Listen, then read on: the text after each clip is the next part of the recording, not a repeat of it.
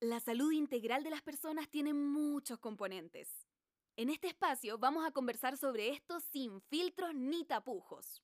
Geno y Consu nos invitan a reflexionar sobre los distintos temas que condicionan nuestra salud, un poco ventilando sus experiencias y con algo de conocimiento también.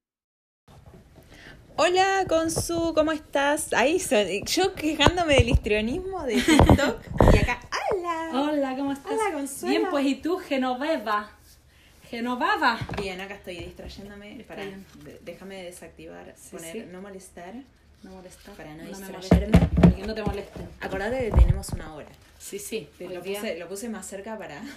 Sí, hoy día. Hoy, sí, la otra vez no- nos fuimos... Es que el tema mal de amor da para hablar, da para mucho. Este tema también da para hablar mucho. Sí, pero yo creo que es menos, es menos, está menos sensible. eh, yo creo que también tiene que ver con que la semana pasada estaba yo muy sensible con ese tema. En cambio, esta vez esto es un tema que ambas lo tenemos más bien trabajado. Sí, Sí. lo tenemos trabajado, pero yo te voy a decir que como desinfluencer, eh, a mí me pasa que en redes sociales veo eh, notoriamente personas con trastornos de la alimentación, entendiendo por bulimia, anorexia, vigorexia, Ujú. ortorexia, sobre todo estas últimas dos. Eh, la anorexia la veo muy romantizada. Mm. O sea, veo que mujeres que son anoréxicas, no soy, no soy médica, no tengo los... Yo cuando tenía anorexia, porque la típica de la anorexia es eh, mis análisis de sangre también. Yo pesaba 38 kilos No, y mis visto- análisis de sangre estaban impecables. ¿eh? Yo he visto análisis de sangre de ge- gente con anorexia que... 38 kilos, Consuelo. Sí, no, sí. Casi, casi que mi hija está por pesar lo yo, mismo que pesaba yo yo. con una consultante de 36 kilos también. Y yo decía... Impecable los exámenes. Impecable los exámenes. Sí. Y ella como... Y, y esta chica es, Es macabra la de salud. anoréxica. Sí. La, la tiene más romantizada porque es la mina que tiene control, pero la mina que tiene control a un nivel casi, casi como... o sea, un nivel patológico, claro. Sí. Eh, y veo mujeres que son anoréxicas siendo eh, rostros de grandes empresas, como siendo la cara visible y la persona que influencia y la persona que inspira a Es otras mujeres cuando es una persona que está notoriamente enferma. Y después tenemos, eh, bueno, la bulimia se vive muy en silencio porque es como vergonzosa. Y veo también esta cosa con que en Instagram nació con la moda fitness, Sí, po. el boom del uso popular de Instagram. Sí. Hay mucha vigorexia y ortorexia. Ortorexia sobre todo, yo creo. Mucha gente obsesionada con su alimentación, que todas sus decisiones alimentarias se basan en si va a engordar o adelgazar o si le va a lograr O el los- objetivo. el objetivo, la palabra según tus objetivos. Todo se basa en según tus objetivos. Y es como... ¿Y si mi objetivo es ser una persona libre, sana y feliz? ¿Qué, Es que- como, es ¿qué que- como para, ¿Qué como para ser una persona libre y sana y feliz? lo que te haga feliz y que te haga Lo que te sentir sana y lo que esté de acuerdo a tu libertad. Eh, sí, pues bueno, de hecho, de eso, de, esa, es, esa es como la línea de, de, de, de la conversa que queremos seguir hoy día, eh, que tiene que ver con, con cómo justamente eh, hay trastornos de la conducta alimentaria que están, que están bastante romantizados, así como otros trastornos de la conducta alimentaria que, mm, que están invisibilizados. Ay, ¿qué dice? Una alimentación saludable, me- esto es un mensaje del más Sí. allá, ¿no? Me abrí una hoja en un cuaderno para la gente que está escuchando. Una alimentación saludable sí me puede hacer sentir mejor, si lo experimento, lo veré. Es que sí, pues la gente tiene miedo a experimentar. Pero sigamos. Eh, en fin, eh, justamente como tú, bueno, yo creo que la romantización, por ejemplo, sobre todo la anorexia, creo que la anorexia, como hablabas tú, es la que está más romantizada y es la que más se habla. Mucha gente dice, yo Boluda, tuve anorexia. Son, rostro- son rostros de grandes marcas, como inspirando que a tiene miles que ver- de mujeres. Es que tiene que ver con eso, porque Como piensa que a las modelos, no sé si tú te leíste Las chicas de alambre, No, pero ¿No? leí un libro sobre la, mm, eh, la, la ex editora de Vogue ¿Mm? que me chocó mucho contar a... Mira que yo fui anoréxica, ¿eh? Y me chocó. Que contó que las modelos de las pasarelas de París comían antes de los desfiles eh, papel de ese para sonarte de la nariz. Porque como es celulosa... algodón también. Como... Ah, el algodón no lo escuché. Pero como es celulosa, no, no lo digerís, pero te llena. te da sensación de estar lleno. Bueno, lo que hacen los, O sea, la- ni, le- ni lechuga. los fisicoculturistas cuando están secándose para competir, se mojan la boquita con algodón. Ah, sí, porque se tener tiene la que boca seca. Porque se tienen que deshidratar para que los músculos se vean como se ven en las fotos. Entonces, eh, claro que la anorexia va a estar romantizada porque está asociada al es glamour como- de la modelo, ¿cachai? Piensa que todo lo que nosotros hemos mirado, eh, ya no tanto, pero las pasarelas Victoria's Secret, ¿cachai? Como todos los ángeles de Victoria's Secret, la mayoría, o sea, por ejemplo, el, el tema con los 50 kilos, yo creo que el, el- la palabra 50 kilos durante muchos años, te lo digo porque a mí me pasó cuando yo desarrollé anorexia, a mí eh, yo, yo desarrollé una anorexia media como, como, como, como muy estable, ¿cachai? Entonces cuando yo cumplí 14 años, yo ya yo mido unos 68, claramente 50 kilos no es algo con lo que mi cuerpo se sostendría. Claro, para mí 50 kilos es un peso sano. Claro, pero porque tú tienes una talla distinta a la mía. Y cuando yo sobrepasé los 50 kilos, me quería morir. Me quería morir, era como, ¿cómo voy a pesar más de 50? Y porque había escuchado tantas veces en mi vida los 50 kilos como el peso que tenían las famosas, que yo veía que eran bonitas, que eran aceptables para la industria, yo pensaba que yo tenía que pesar 50 kilos. Ah, ¿Cachai? yo con el peso no. De hecho, a mí me daba mucha vergüenza pesar 38 kilos. No. Mi anorexia venía por otro lado. Pero bueno, la gente cree que uno tiene o anorexia, o bulimia, o ortorexia. Y en realidad es un conjunto global de... Es sintomatología de un de problemas de fondo. Bueno, como, como lo hablamos, creo que lo hablamos en uno de los programas En que, el de que la cada- dieta. en el de la dieta, que cada, cada anorexia o cada trastorno de la conducta alimentaria tiene su propio lenguaje, tiene como su propia estructura. Eh, no hay como la anorexia pura no existe.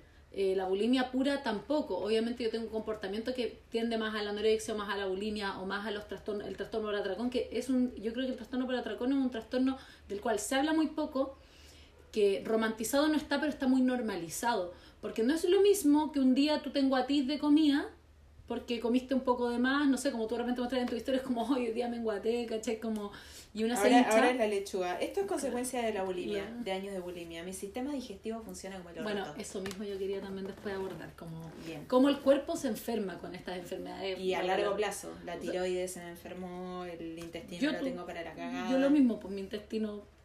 Y hemos, hemos hecho sanaciones y sanaciones del pobre. Es que no hay forma. del po. pobre- Ya, no, ya nuestro cuerpo cronizó el daño. Piensa, yo viví 17 años con una anorexia activa, pero como estable, ¿cachai? Pero era una... Un, eh, anorexia tiene que ver con el comportamiento anoréptico, ¿cachai? Sí. Eh, yo, yo recién pasé a, a- O sea, yo creo que tuve trastorno por atracón desde la universidad, pero no me di cuenta que eran atracones, porque los tenía en conjunto con mi, con mi pareja, entonces como que él comía, yo comía lo mismo Es que, él, lo ¿cachai? que vos decís, la anorexia está romantizada, como, como que el glamour de las mujeres de pasarela.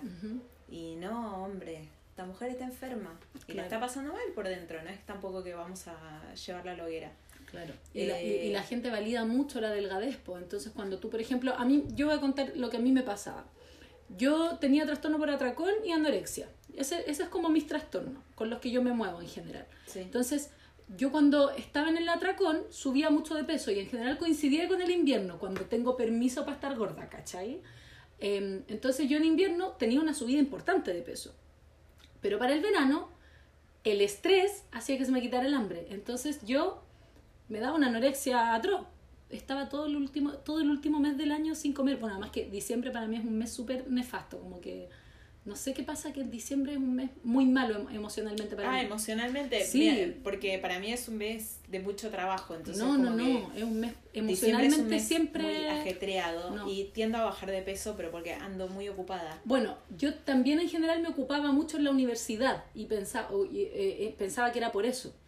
Pero yo ya no tengo tan ajetreado diciembre hace rato y diciembre sigue siendo un mes muy difícil para mí. Como emocionalmente, como que cada día es una lucha. Y eh, siempre en diciembre yo me pegaba unas bajas de peso, pero brutales, porque comía casi nada, prácticamente un alimento al día. Y típico que estáis en enero y todos te dicen, no, y que estáis regia, que estabais más gordita en invierno. Y tú como, yo me acuerdo que yo empecé a decir eso, como en segundo año universidad, porque a mí yo empecé a tener atracones en la universidad. En el, en- antes no, yo subí un poco de peso de los 15 a los 18, pero yo creo que tuvo más que ver con los anticonceptivos y que comí más chatarra. pero no como por atracones, pero en la U yo empecé a generar atracones. Y me acuerdo que yo empecé a decir como, sí, es que no he comido hace un mes. Y la gente como que quedaba como, ah, pero, pero si yo tengo anorexia, ¿cachai? Como no como de repente, no puedo comer. Ah, pero que pero este veis regia, ¿cachai? Y como que la gente tendía como a pasarse de largo y te le estaba diciendo, loco, llevo un mes sin comer porque no estoy pudiendo comer, como no te estás dando cuenta que te estoy diciendo como algo más. Tú me estás diciendo algo bonito y yo te estoy diciendo como no, esto no es bonito. Bajé de peso porque llevo un mes sin comer. ¿Cachai? Porque todo diciembre para mí era un mes. Estaba flaca. Pero estaba flaca, estaba flaca, eso era lo importante. Ah, pero lo bueno, y me decían, qué bueno, qué suerte, qué justo, y, me, y cuando escucháis, no sé si tú lo hayas escuchado. A mí me pasa. Ah, me encantaría que me diera anorexia, y tú así como... A mí se me apretaba la guata cada vez que escuchaba esa cuestión. A mí todavía me pasa que yo... Eh, yo no sé si uno se cura de trastorno de alimentación, pero cuando yo estoy muy estresada, como mal, como poco. Se te aprieta la guata. Pues. Sí, y, y adelgazo y la gente, ay, ojalá, ojalá me diera, ojalá me diera eso. A mí me dan ganas de llorar cuando lo, lo, recuerdo porque me acuerdo de yo estar en la universidad. No, sí, no, en este, pero porque en este momento me acuerdo de yo estar, ponte tú sentar en la universidad con mis compañeras de nutrición, ¿cachai? Todas, obviamente estudiando nutrición. Eh, preocupada por y, el peso. Y, yo me acuerdo de hablar de esto y yo decir como, pucha, sí, no, sabéis que me está costando caleta comer, no sé qué. Ay, a mí me encantaría que me dieran anorexia en esta época, justo para el verano. Y un día le dije a una compañera como, loca, ¿cachai? ¿Tú cachai que yo traje mi plato favorito hoy día a la universidad y no me lo estoy pudiendo comer? ¿Cachai?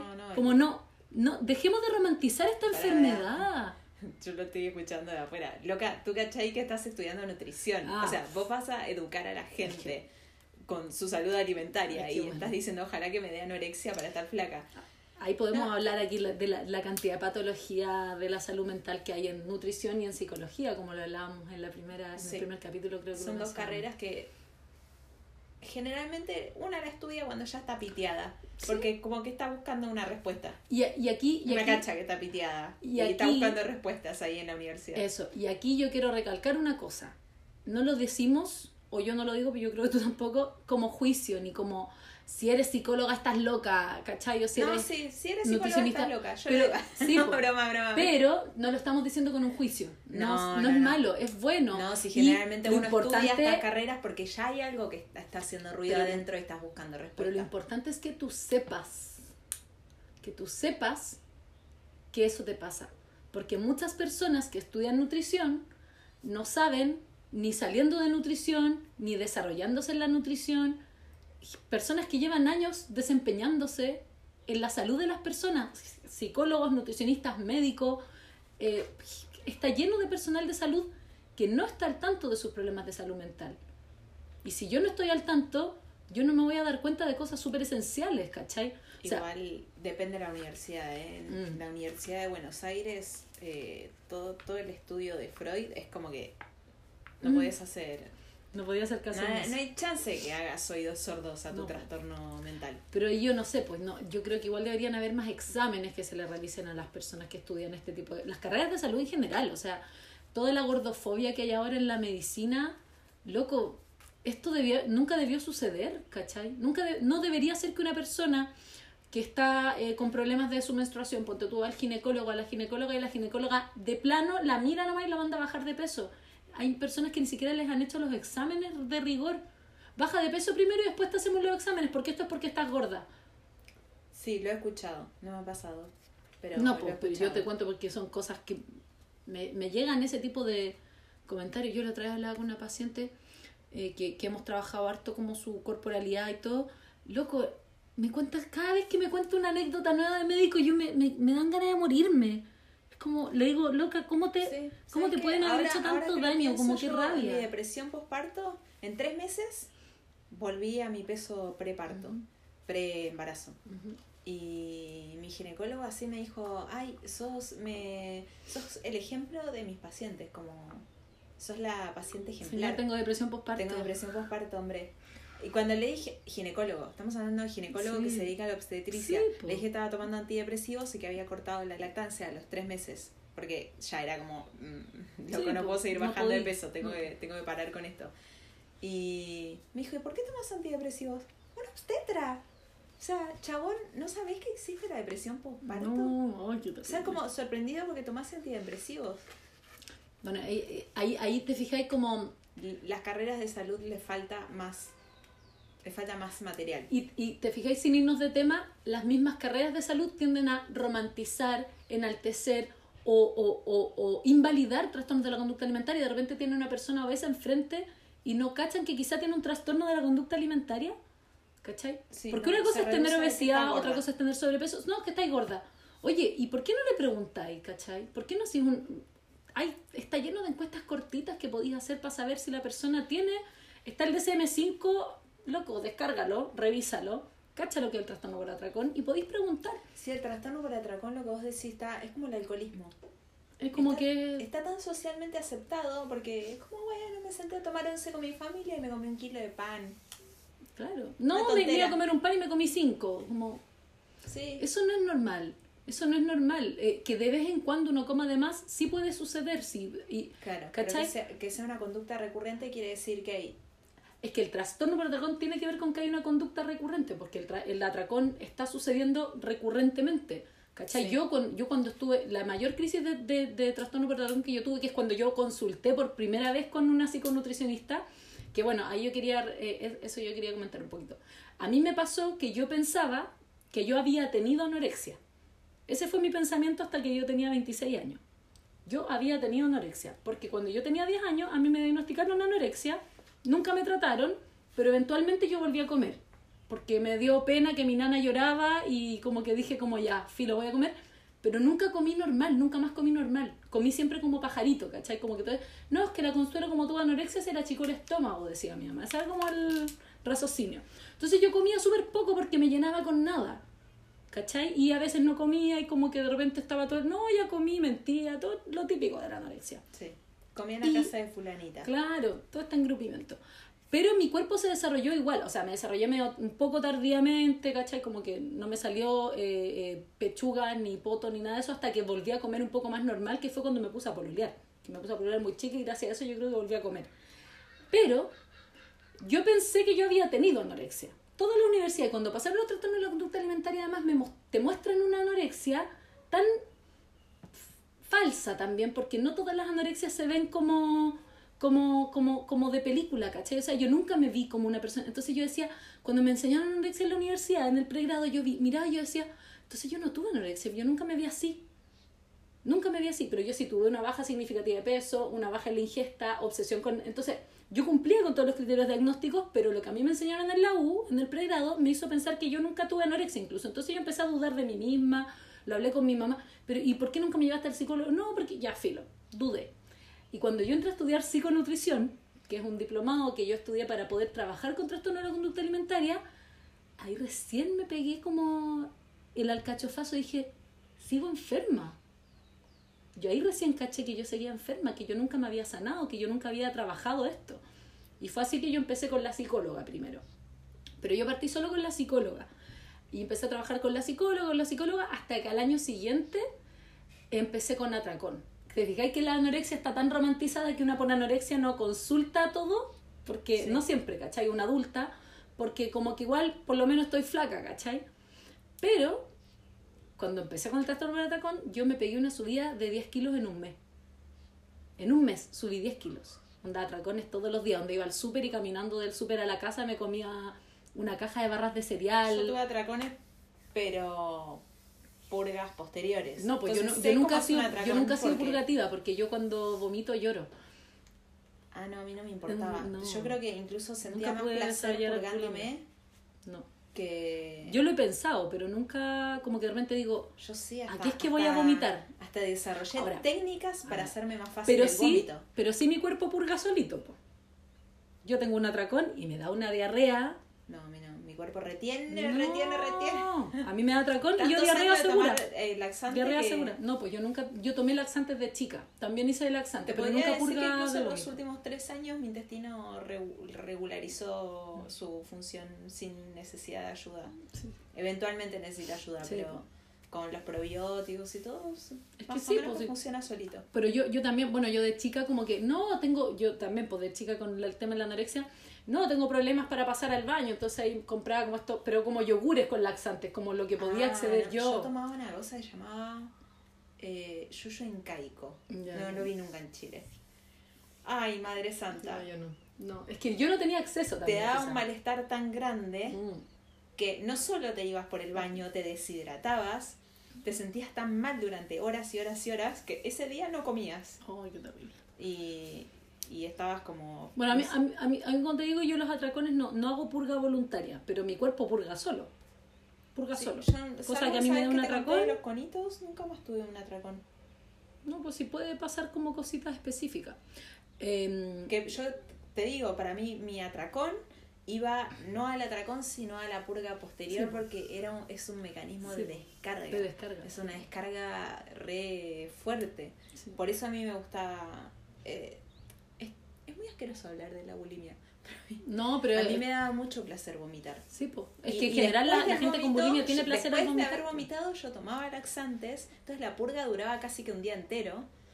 Y a mí me daba una sensación de satisfacción, porque era como que me estaba vaciando de algo que tenía adentro, que no tenía que ver con la comida, no Sí, tenía que ver con no, el cuerpo. po, de lenguaje, otras cosas. Exacto. Eh, por ejemplo, en mi caso, el otro día lo estaba hablando en mi Instagram que vi Dietland. Mírala, por favor. Ay, O sea, no, va, no, no hay nada que vos no sepas de lo no, que no, no, pero me gustan esas Pero me cosas. gustó, lloré. O sea, ¿Dónde lloré está? con un. Está en Prime Video. Prime Video, ya, bacán. Lloré, lloré así como que me, me Ah. pegó re fuerte cuando empieza a hacer un tratamiento del estilo del tuyo, así como Ya. explorar qué, pas, qué te pasa a vos, qué le pasa al ser humano que habita en vos. Ujú. No tu gordura, no Sí. gordura, flacura, no flacura. Lloré mucho con eso. Eh, pero no porque me tocara mi historia personal, sino que lo que hablamos de la situación de privilegio, no sé lo que es ser gorda. Y esta, este documental lo transmite tan bien, pero tan bien, que llorás por la mina. Sí, te creo. Llorás por la mina porque es como que decís, qué mundo de mierda a lo que la están llevando a esta mina Ah. y a miles y miles y miles de minas. Se, se te erizó la piel, ¿viste? Es que... Loca estoy, pero así. No, no, no, es que me toca mucho el tema de la, de la gordofobia. A mí me, me- es como. A mí, ¿sabes qué? No, es re raro porque es Es que yo creo donde yo me sentí gorda muchos años. Vos te Gorda no es un gorda. sentimiento, gorda no es un sentimiento, yo lo sé, pero es como si yo lo hubiese vivido Vos en te carne percibías propia. gorda. Claro, Sí. yo no. Yo sabía que estaba muy delgada, o lo ocultaba poniéndome mucha ropa, sabía que estaba mal mi peso. Eh, de hecho, cuando yo iba al médico, eh, tomaba mucha agua antes. Cosa de pesar un poco Sí, pues que era Ahora- distinto. Ahora, tipo, me peso, me peso tratando de. a la Con mañana. lo menos, lo menos, el menor peso posible, loco. qué Y antes me No, chantaba para mí nunca, a mí nunca me controlaron la anorexia. O sea, yo, a mí nunca me Yo me controlaron el controlaba peso. sola con su. No sé, había una parte en mí que estaba tan sana que todo el rato me decía: Estás mal, Estás mal, estás estás mal". mal, estás mal, anda al médico. Eh, y me tapaba y me ocultaba y todo, pero. No sé, es como que en el fondo. Sa- sabía que era un proceso que tenía que vivir. No sé, no sé por qué tengo esta volada yo de que todas las cosas malas que me pasan cuando me están pasando, por muy mal que la esté pasando, Es una conexión mío- con la fuente que tú tenés que es cuática. Está, pero está Sí. bueno. Una, Sí, me acuerdo que una psicóloga me dijo, hay una porción de, de vos adentro que está sana, que siempre estuvo sana. Y esa, ese pedacito sano de vos es la que te hace buscar ayuda cuando estás mal sola. Sí, es como, es como el, el, el, el soplito de vida que uno tiene que uno sabe que hay algo preparado para uno. A mí me pasaba cuando yo era chica, todavía te contaba que yo siempre, desde como los 10 años, que andaba pensando en cómo suicidarme. Como mi pensamiento más Sí, habitual, pasaba en la también. noche para morirme, como que estaba siempre pensando en la muerte. Todavía pienso mucho en la muerte, pero Sí. ahora como que acepté que estoy viva. Hace poco acepté que estoy viva. Pero, porque por eso me hacía bolsa, porque como que no quería aceptar que estaba bien, entonces hacía mierda mi cuerpo. eh, y mi alma y todo. Entonces, eh, yo me acuerdo eh, que, que algo en mí, yo creo que quizá, por eso te lo digo, quizá a ti te pasaba parecido, algo en mí como que sabía que, que, que algo bueno iba a pasarme en algún momento. Yo estaba No. constantemente esperando que algo bueno iba a No, yo todavía. Todavía Todavía. estoy esperando. Ah, to- no, mentira. no, no, yo todavía cada vez que las cosas andan bien digo. mm, Me va a morir. que, que, que, que cuando parto bien el día y llego hasta ahora y el día marcha así como todo sonrisa, digo, algo terrible va a pasar antes de que termine el día. Todos los putos días. Yo no me permito ser 100% feliz. No, yo Eh, soy al revés. Yo soy al revés. Cuando pienso que está todo muy bien, pienso que me va a morir. Ah, entonces ahora me va a morir. Pero como que me pone contento. A mis amigos les estresa un poco eso. Dicen, "Ay, No, igual no sabes qué". que yo, yo, yo tengo fantasías de muerte también, pero esto, chicas, chicos, chiques, eh, les chiques, el otro día me reí tanto con el afrancesado del lenguaje inclusivo. Eh, Les chiques. las fantasías de muerte son muy propias de gente que Sí. tiene depresión, trastorno de la alimentación, y yo lo digo con total naturalidad porque no es que me voy a ir a suicidar mañana. Eh, pero Sí, cuando también. las cosas andan mal, o sea, como que fantaseo morir, porque Obvio. es como más fácil. Sería tan fácil. Hoy te estoy Claro. Es más fácil, sí. COVID alert, Perdona. plástico. No, qué coño, no. Eh, como que fantasías con la muerte porque es como que de repente te ves, no puedes lidiar y ahí los trastornos de la alimentación son una herramienta Una para lidiar con la- con la cosas. Eh, ahí estoy tan feliz porque una, yo no tengo pacientes, yo tengo consultantes. Y a raíz de, después de nuestra consulta, yo le pasé mi WhatsApp para que ella me vaya manteniendo al día. Y finalmente, no es que está bien, pero ya como que desenmarañó eso que la tenía como que. Como que algo había que la tenía mal. Y hoy me contó que, como. Algo encontró. a- algo encontró, eso. Bacán. Y me sentí tan bien. Qué hermoso. Es lo, es lo mejor.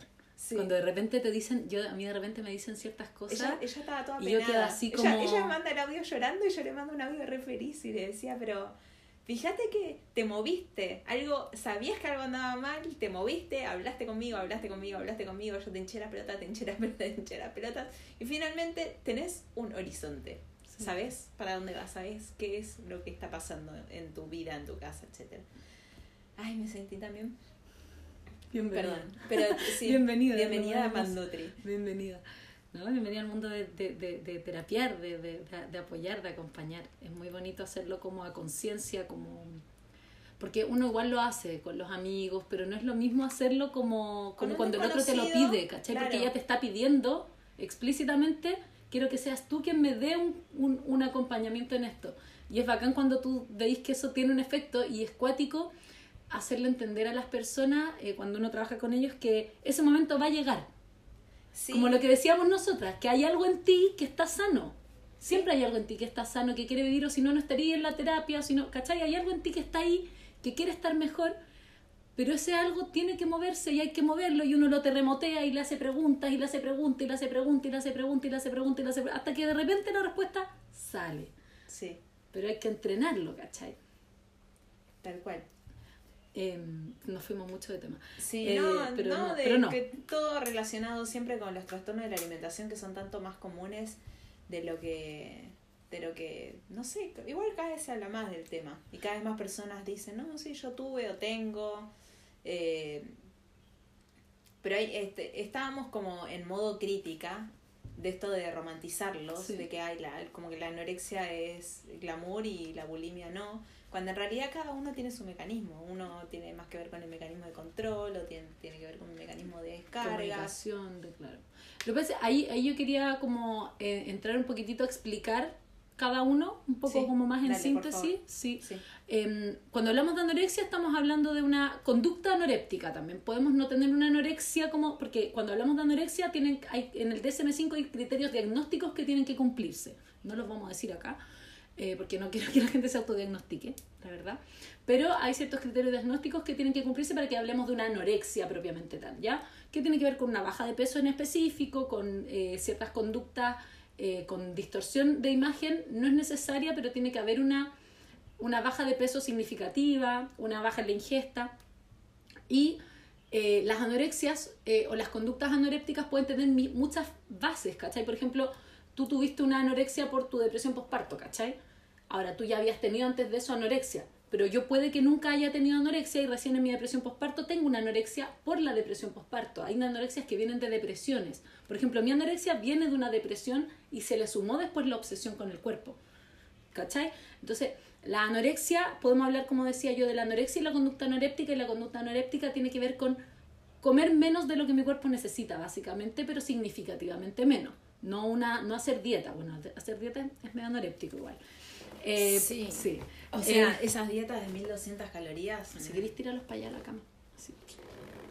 Eh, y. Igual como Eh, que esta me tapa un poco. Ah, pero Ah, sí, son bonitas tus piernas. Son bonitas tus piernas.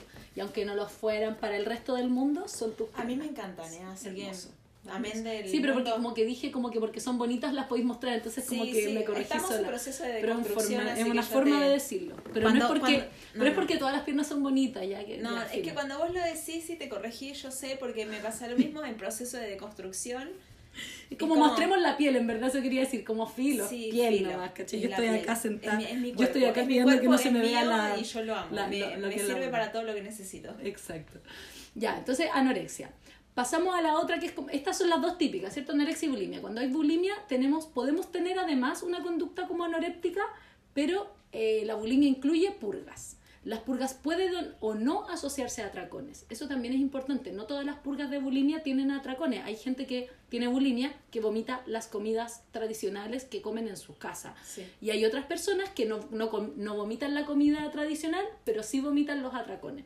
Entonces también cada... Y lo mismo, hay, hay, un, hay una, un criterio de diagnóstico para decir que la persona tiene una bulimia o que tiene una conducta bulímica. Entonces también es importante saber diferenciar cuando tenemos una patología en sí misma o tenemos una conducta patologizante. Porque la conducta bulímica puede llevarme a tener una bulimia propiamente tal, que no es lo mismo. ¿Ya? Y aquí también vuelvo a puntualizar, eh, puntualizar directamente que las enfermedades, no solo los trastornos de la conducta alimentaria, no solo los trastornos de, de salud eh, es- es, eh, mental, eh, sino que toda enfermedad no definen a la persona. O sea, tenemos que trabajar en nuestro lenguaje, dejar de hablar de anoréxico, de bulímico, de. Como de dejar de hablar de una enfermedad como una característica personal, porque yo no soy mi anorexia, yo tengo mi anorexia, como este lápiz lo puedo tirar por la ventana.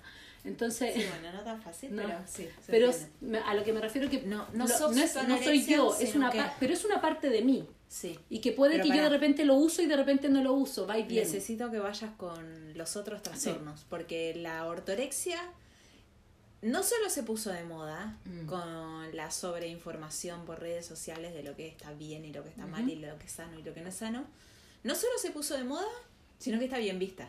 Sí, la ortorexia está muy bien vista, lo que tú misma hablabas y antes cuando mencionamos la ortorexia. Bueno, la ortorexia es la obsesión. Tiene, tiene que ver con la obsesión, con lograr un objetivo de acuerdo al cuerpo. La, por ejemplo, la misma vigorexia es un tipo de ortorexia, por decirlo así.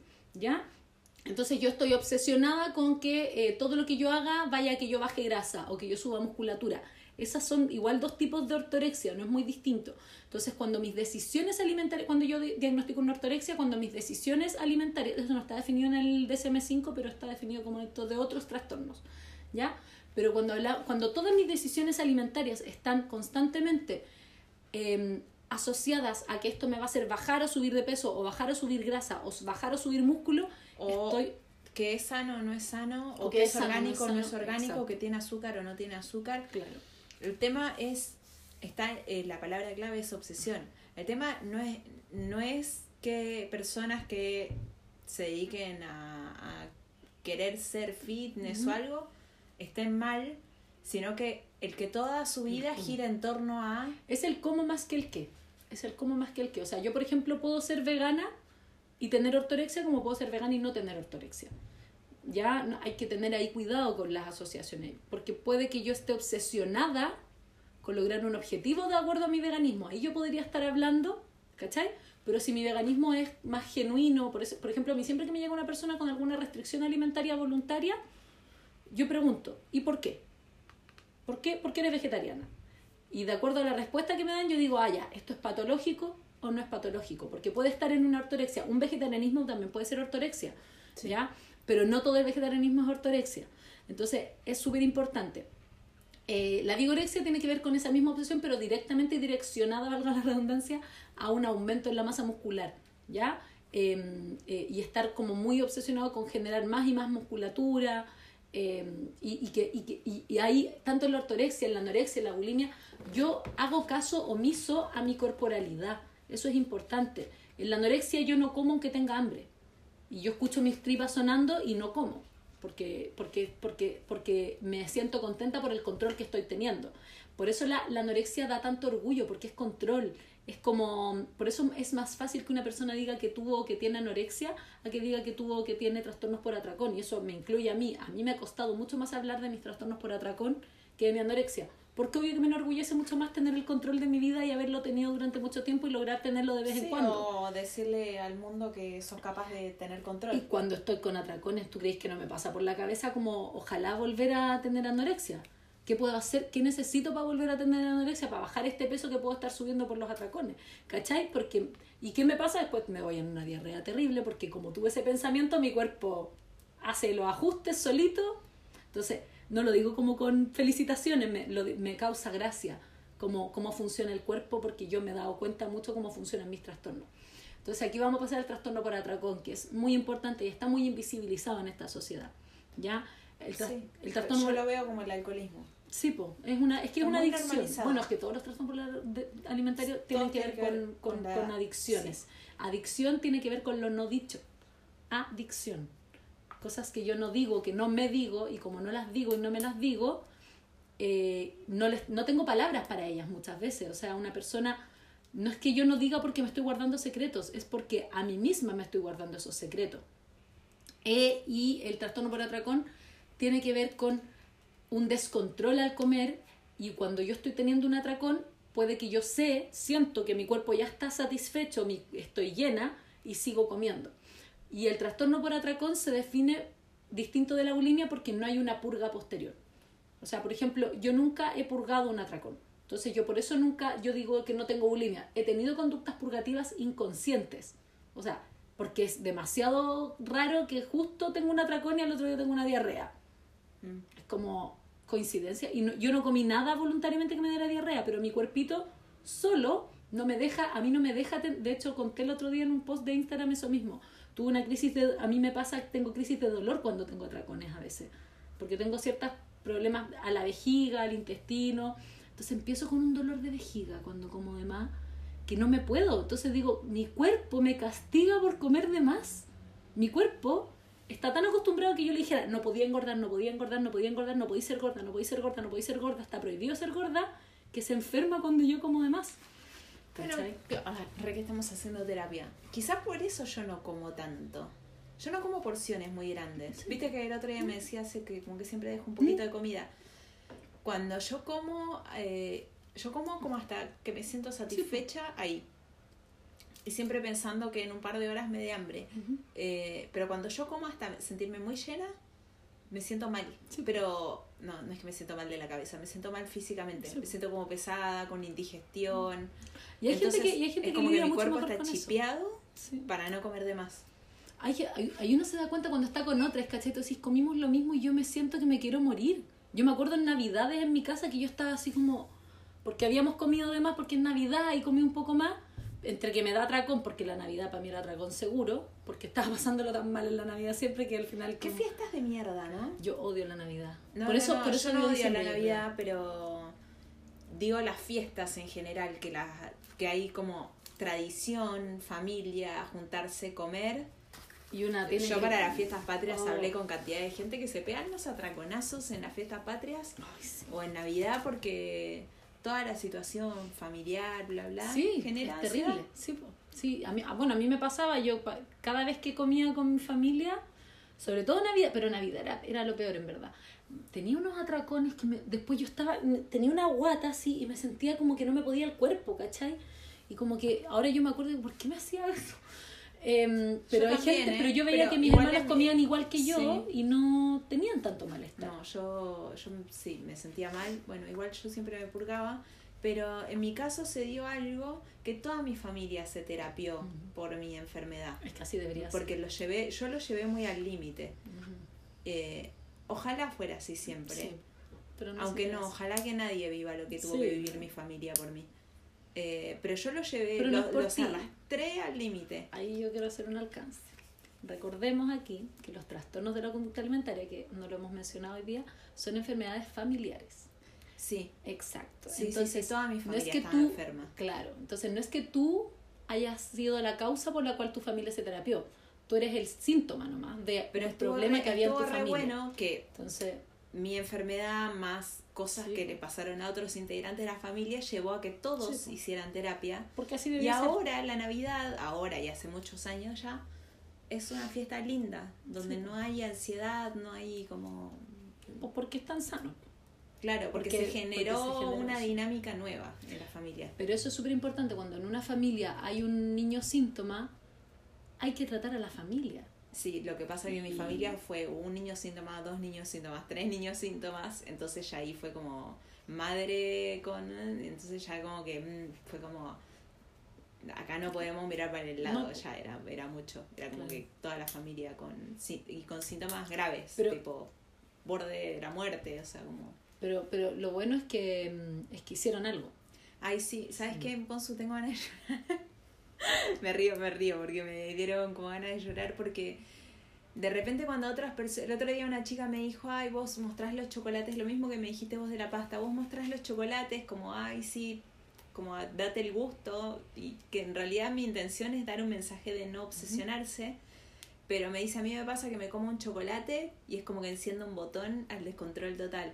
Y me dio, como que me, me agarra pena porque desde que entendí la situación de privilegio, todo lo que yo trato de, con buena voluntad, Sí. recomendar o transmitir como mensaje, me quedo pensando en que no Sí, es porque- to- para todos igual. No, es que ahí, pero ahí también empezar a ver como cuáles son mis, perdón que lo diga en inglés, pero de repente hay palabras que me, me- triggers gatillantes. ¿Cuáles son mis gatillantes? O sea, si yo cuando veo un chocolate en redes sociales, ¿y qué puedo hacer al respecto? ¿Qué estoy dispuesta a hacer al respecto? ¿Cachai? Porque al final tampoco eres tú la responsable del mundo, de, de que el mundo esté... No, no, la chica me lo dijo súper bien, Sí. como me dice, yo de repente digo, ah, no, sí, la Jena tiene razón, me voy a comer Sí. un chocolate, pero después ese chocolate le desencadena Sí. un atracón. Y yo lo que le dije, o sea, dentro de mis pocos conocimientos fue, bueno, fíjate que quizás yo me puedo comer tres chocolatitos, porque sé que si me quedo con ganas, en un rato más, Puedo comer más. voy a la cocina y busco más chocolates. Sí, Como que en mi cabeza Es que está tan que permitido que no es no me desencadena no me desencadena los atracones porque es como que la comida siempre está disponible en mi casa y está permitida Sí. entonces no se me desencadena esa sensación de tengo que comérmelo todo porque después voy a empezar la dieta Es que eh, el atracón está eh, tiene su base justamente en eso, en el comer escondido. Hay gente que tenía atracones desde niño y no sabía que eran atracones porque comían escondidos en la noche.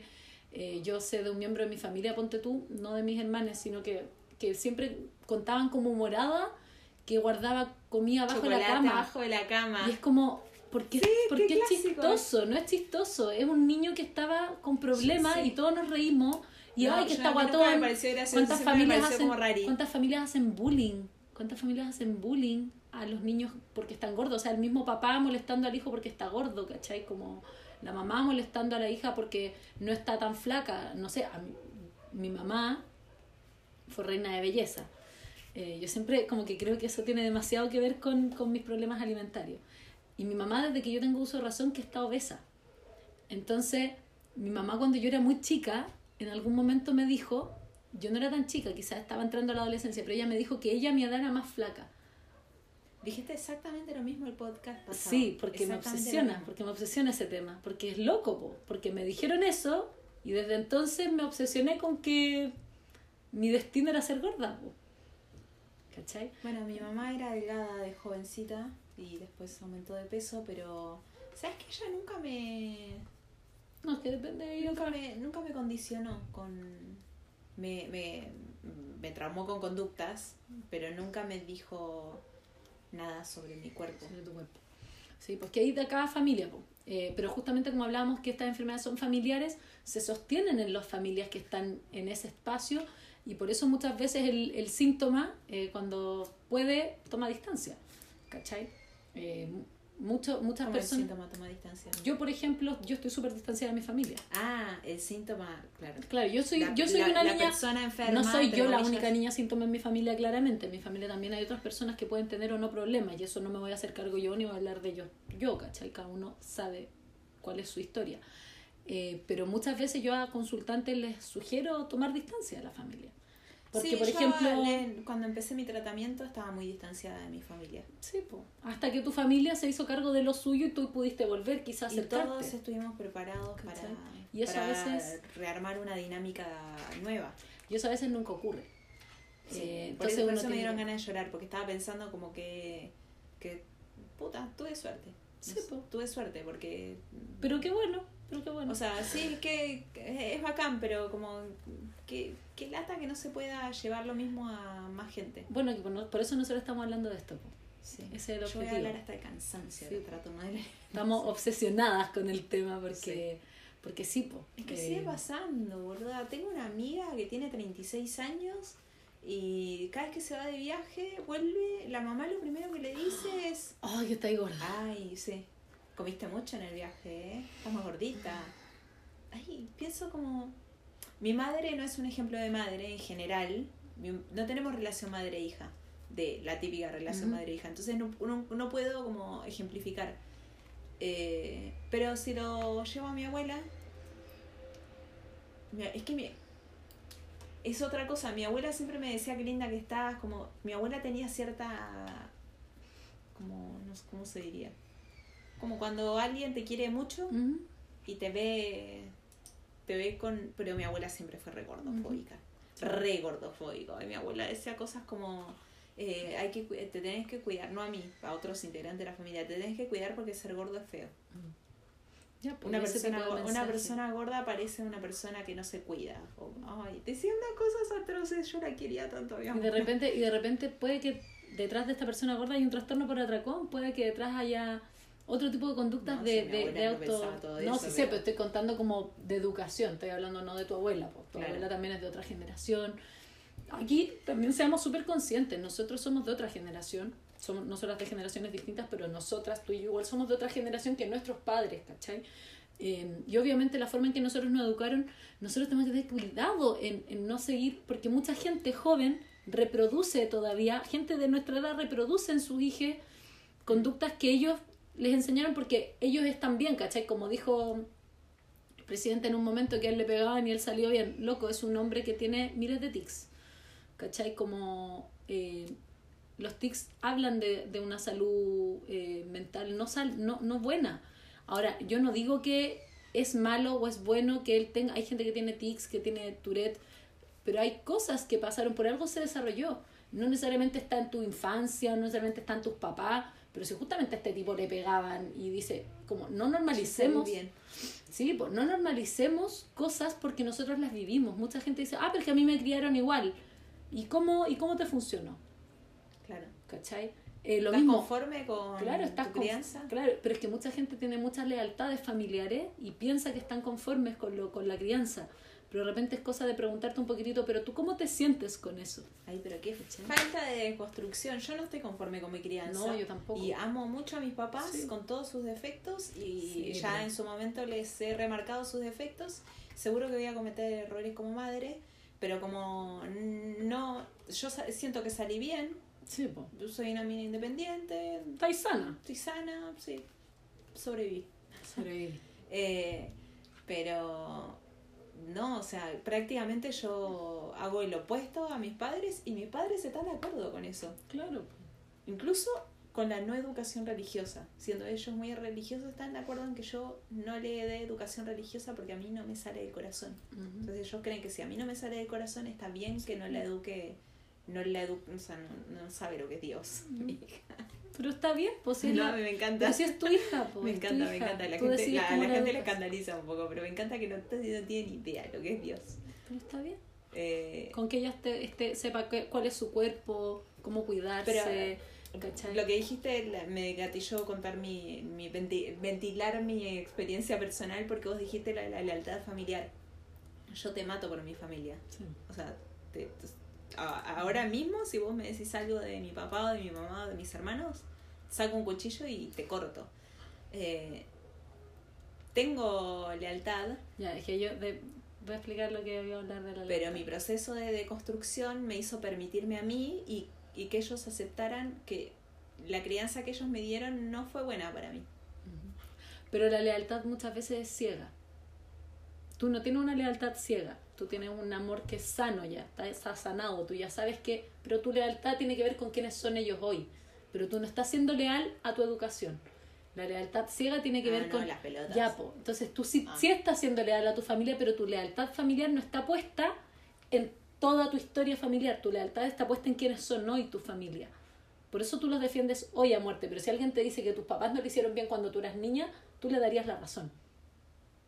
No lo Eh, hicieron bien no, para ti, me refiero. Le pegaría igual un combo porque Porque no tiene por qué concha de tu madre no opines tu sobre mis papás. Claro. O sea, Sí, es, es que- nuestra, es nuestra historia. Pero, pero a lo que quiero llegar, más que nada, como. A ver, no sé cómo explicarlo con otras palabras para que, No, igual para que no me siga llevando la contra. Sí, necesito que me llevéis la no, contra. no, no, es chiste. Eh, no, pero- si alguien, si alguien me lo dice, depende del contexto Depende del en el contexto, que me lo diga, insisto. obviamente. Ahora estamos hablando de historia familiar, ¿cachai? Claro. Como, Depende del No contexto puede en el alguien que me lo diga, le voy a decir, "Y sí, sí, ¿qué, qué te voy a decir? Sí, claro, pero tu lealtad está puesta en quiénes son ellos hoy. ¿Te fijáis? Entonces es distinta la lealtad ciega que uno tiene, no solo con la familia, muchas veces con la pareja. Eh, la lealtad ciega a la pareja es la que hace que una mujer que está viviendo violencia se quede calladita. Eh, la lealtad ciega a los amigos. Yo tengo un amigo abusador y me quedo piola. ¿cachai? No hagas ese ejemplo porque yo tengo un amigo que lo están acusando de, de, de pedófilo y yo lo estoy defendiendo. Pero porque No pongas justo Pero porque ejemplo. tú, no, pues porque te estoy- no te estoy diciendo, pero porque por algo lo estás defendiendo. pues. Me imagino que piensas que no fue real. Sé que no es real. Ya, pues, hay gente que defiende abusadores sabiendo que son abusadores. Yo eso, te eso es lealtad Claro. ciega. ¿Te fijas? Claro. Tengamos claro acá, la lealtad ciega tiene que ver con que yo a mi amigo lo apaño, pase lo que pase, haga lo que haga. No, las pelotas. Uno no puede ser, o sea, si es que tu amigo tuviese sabido que fue real, No, no, las pues, te- deja de ser tu amigo. Sí. Tú estás defendiéndolo porque tú confías en lo que él te cuenta y está bien, pues, porque es tu No, amigo. Conozco su historia y todo, entonces pues. sé que no, Pues sé tú que no es real. quién es la gente con la que está cerca. Pero, pero la lealtad ciega tiene que ver con, sí, las pelotas, con el defender a una persona sabiendo que es abusador, sabiendo que es violento. O sea, ¿cachai? Como, No, no, eso. yo te estoy hablando de gente que yo sé que tiene lealtades ciegas, ¿cachai? Que no voy a dar la hora de ejemplo. Eh, pero en mi familia de hay, dar hay lealtades ciegas. Sí, pues dan ¿No ganas. te morís de ganas? Yo cuando dije lo de la anorexia y de rostros de marcas y todo, como estoy en el- la industria publicitaria, Mm. eh, veo que como Sí. mujeres, mujeres que están enfermas son ejemplo para miles de mujeres de, de lo que de lo que es una buena De mujer bien. y, y me, me da una impotencia porque es como qué ganas de hablar de esto y de dar nombre y apellido sí Sí. estamos hablando de que mujeres enfermas están dando el ejemplo a otras mujeres sobre lo que es una buena mujer una Sí. mujer respetable una, un ejemplo a seguir Y, y para colmo lo hacen con autoridad, como, como diciendo, motívate, levántate, ah, si no cuesta nada. Esta cuestión como no cuesta nada, no cuesta pará, nada. que nos quedan cinco minutos. Una cosa súper importante de la anorexia. La romantización de la anorexia. Síntoma de anorexia es tener mucha energía. Porque Sí. ante la falta de comida, no me acuerdo si es que el cerebro le libera mucho cortisol. Sí, alguna, no, alguna volada hormonal. Pero los vamos, a hacerlo, vamos a hacerlo corto, pero eh, hay muchas mujeres anoréxicas en redes sociales que están, pero con una cantidad de energía anormal, que la gente las admira por la cantidad de energía que tienen, y la gente no sabe, esto es biología del comportamiento, Sí. psicología, Universidad de Buenos Aires, ¿no? El síntoma de la anorexia es exceso de energía. Sí. La- lo contrario, la gente piensa que cuando uno no come va a estar aletargado. No, cuando después que se repite el Sí. ciclo de comer muy poco, de tener una ingesta calórica muy baja, se genera un exceso de energía. Entonces la gente jura que esa persona está bien Sí. porque tiene mucha energía.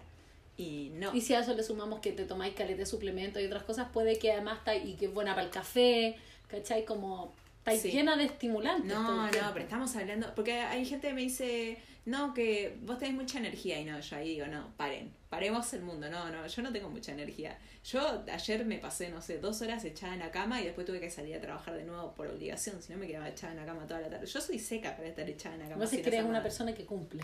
¿Qué?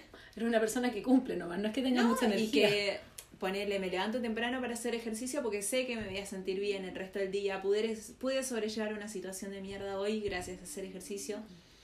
Pero hay días que no tengo ganas y no tengo ganas y chao, le escribo al coach, no tengo ganas de hacer ejercicio hoy, tengo flojera y listo. Pero claro, lo que se ve en redes sociales no es el 100%.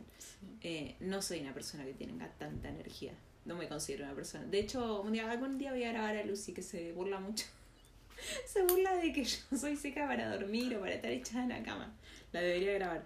Pero bueno, Pero, nada, pero es igual, yo creo que se nota. Tú haces caleta de historia sentada en la cama.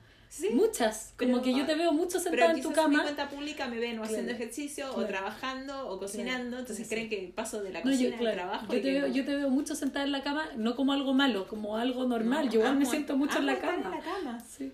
Amo. Eh, pero síntoma de la anorexia, gentes, no se dejen engañar. Bueno, la bulimia también una persona bulímica se puede ver muy sana porque no, no, no eh, generalmente no llegan a bajo peso. Y sí, y ojo que con la bulimia muchas veces em, algo me- medio terrible es, es que em, cuando empiezan a tratarse las bulimias, eh, la mucha gente deja de tratarse la bulimia porque el primer, lo primero que hay que quitar en la bulimia es el vómito o la purga, pero el atracón se demora más en sacar. Y mucha gente vive con bulimia muchos años y es súper patológico y tienen problemas dentales, tienen problemas, pueden desarrollar problemas cardíacos. eh, entonces también no romanticemos los cuerpos en general, quizá yo diría incluso los hábitos, hablando de la ortorexia, hablando de la vigorexia. No romanticemos a otros en general, ¿cachai? Como que hay Sí. gente que dice como, no me acuerdo quién la otra vez una cuestión aquí romantizando lo decía, la, hay un video de, del Body Positive de Anto Larraín, eh, creo que es como el segundo video, o el primero, que va y le toca el timbre a la Paula en Love Last. Hola, vengo a, vengo a romantizar, no romantizar la obesidad, pero dice, hola, vengo a, mm, creo que dijo romantizar la obesidad, hola, vengo a romantizar la obesidad. Y yo me reí tanto. Es que sí, porque ahora el body positive se asocia a romantizar la obesidad. Sí, no, tampoco. Es como... No, no, no, a lo que voy, no romanticemos cuerpos. Al final cuando yo digo que alguien está romantizando algo es porque yo estoy dándole un... ¿Cachai? Como em, entender y, y, y no y independiente que ese cuerpo obeso, gordo, sea de quien sea, yo aquí no, yo solo mencioné a Lanto Larraín por el tema del body positive, así que no, yo, yo no la conozco ella personalmente. Em, la encuentro maravillosa. Eh, pero yo no porque vea una persona gorda o flaca o musculosa o, o como se vea o hegemónica, como yo quiera, Homogénica. claro, homogénica, eh, como, como yo quiera decirlo, em, no por eso yo voy a asociar a que esa persona está bien o está mal y tampoco, y, y no porque esa persona eh, se exponga, me da mi derecho de hablar de su salud, de su historia, porque, eh, claro, aquí estamos hablando de trastorno de la conducta alimentaria, trastorno para atracón, ponte tú, muchas personas obesas puede que tengan trastorno para atracón y no tienen por qué estarlo diciendo. No porque yo haga, ponte tú, eh, activismo gordo, significa que yo estoy sana o no estoy sana. No tengo que estar sana fisiológicamente para hacer activismo Acá lo que estamos haciendo es ¿Cachai? normalizar los cuerpos. Eso Todos es. los na- cuerpos eso. son normales. Y, y, y todos pueden amarse a sí mismas y, y sentirse bonitas porque Sí, igual para voy a hacer de- una culpa acá de lo que dije al principio de las personas que se ven anoréxicas. hay es que en realidad, igual chica- yo te di un ejemplo de que Sí. no es una persona que se ve anoréxica, Sí, es una persona que yo sé que está anoréxica y yo sé que es eh, imagen publicitaria de muchas marcas. Te dije ese ejemplo porque lo sé, Sí, y, y ojo, insi- eh, tú- no que cualquier mujer que se vea muy flaca está enferma, sí o sí. Y incluso una persona que está viviendo con anorexia no tiene por qué estarle diciendo al mundo que está viviendo con anorexia. Pero hay que tener cuidado con los mensajes que estamos recibiendo, de quién los estamos recibiendo y saber si es que esa persona está consciente desde de qué posición te lo está dando. Porque, por ejemplo, tú y yo estamos hablando desde una posición de personas que hemos vivido, lidiado con depresión, con trastornos de la conducta alimentaria, ¿cachai? Nosotros hemos lidiado con esas cosas y estamos hablando desde esa exposición, como poniéndolo súper en claro. O sea, tú, tú tenés un libro publicado al respecto, yo estoy escribiendo mi libro al respecto, o sea, no es como, y yo ya he hablado varias veces de eso, eh, nosotros estamos hablando desde esa misma posición, pero mucha gente habla sin saber que tiene esa posición. Sí, para y para redondear que nos quedan dos Sí. Básicamente lo que hacemos en todos los capítulos es que la gente visualice el englobamiento de un problema, sea el mal de amores, sea el trastorno de la alimentación, sean las dietas. Le podemos dar a Ivana Nadal en la próxima, con todo esto de la depresión, es bla bla. Eh, para que ustedes, cuando nos escuchen, sepan que sean consumidores responsables. Creo que ese es nuestro mensaje Sí, final, que sean consumidores responsables. Eh, vivan el mal de amor, pero vívanlo sabiendo, o sea, salgan de ahí en algún momento. O sea, hay que vivirlo, está bueno, son experiencias de vida. pero no te quedes pegada toda la vida con un tóxico de mierda, un tóxico de mierda. Después, eh, con lo de los cuerpos, gordos, flacos, etcétera. Como seamos consumidores responsables, no asumamos que una persona está bien o mal por cómo se ve. Yo di el ejemplo de la anorexia porque sé, la persona en la que yo estaba pensando cuando lo dije, sé que está anorexica. Eh, eso, que básicamente nuestro mensaje sin filtro es que sean consumidores responsables. Ahora en la era de las redes sociales que está todo lo malo está romantizado. Y la gente por ver una porción de la vida de otros piensa que están bien. Así que, eso. Eso. Muchas gracias. se está yendo así. Sí, sí, sí, Y que la otra vez no, se nos cortó y después le metimos unos dos minutos ahí, quedó medio rari. Sí. Pero ahora ya aprendimos. Igual, yo me di cuenta que a la hora ya, como que medio que, medio que ya le dimos todas las vueltas al tema. La próxima le damos con toda Ivana Nadal. No, porque sí, de verdad. Para mí se pasó con ese tema. Ahora se va, se va a cortar. Pero eso de las depresiones está en tu mente. Mm. Ojalá, ojalá pues así, hoy, hoy día me voy a despertar menos deprimida. Mira, ahí se pone en rojo. Chau, chau, chau, chau, chau, chau, chau, chau. Gracias por aguantar la cháchara y el ventilador hasta el final. Sigamos hablando para continuar deconstruyendo creencias que nos enferman. Nos oímos en un próximo capítulo de Terapia sin filtro.